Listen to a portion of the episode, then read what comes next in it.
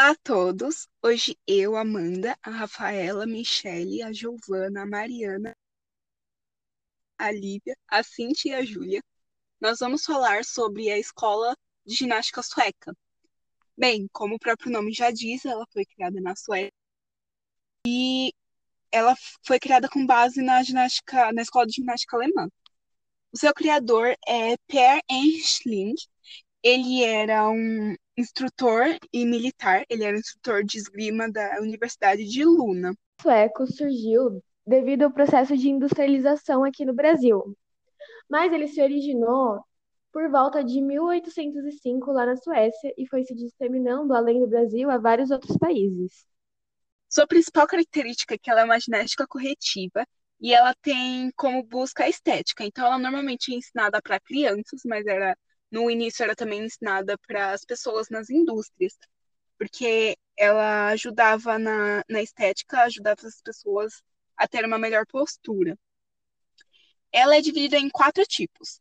O primeiro tipo é a ginástica pedagógica, e ela é a base para todas as outras. Ela é uma ginástica que era principalmente para crianças, mas ela tem o objetivo de melhorar a postura e a estética das pessoas, libertando ela de vícios.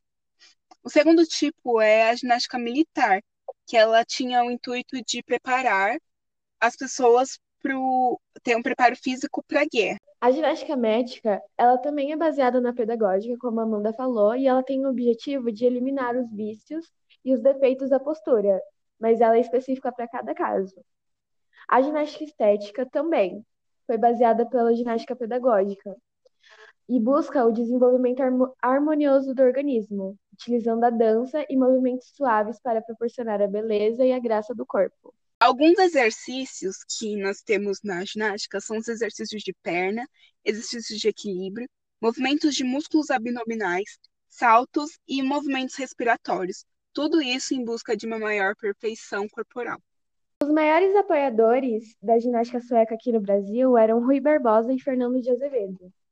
Rui Barbosa, como ele era um membro da elite intelectual brasileira, ele foi preparado desde muito pequeno para interagir na sociedade que deveria ser reorganizada.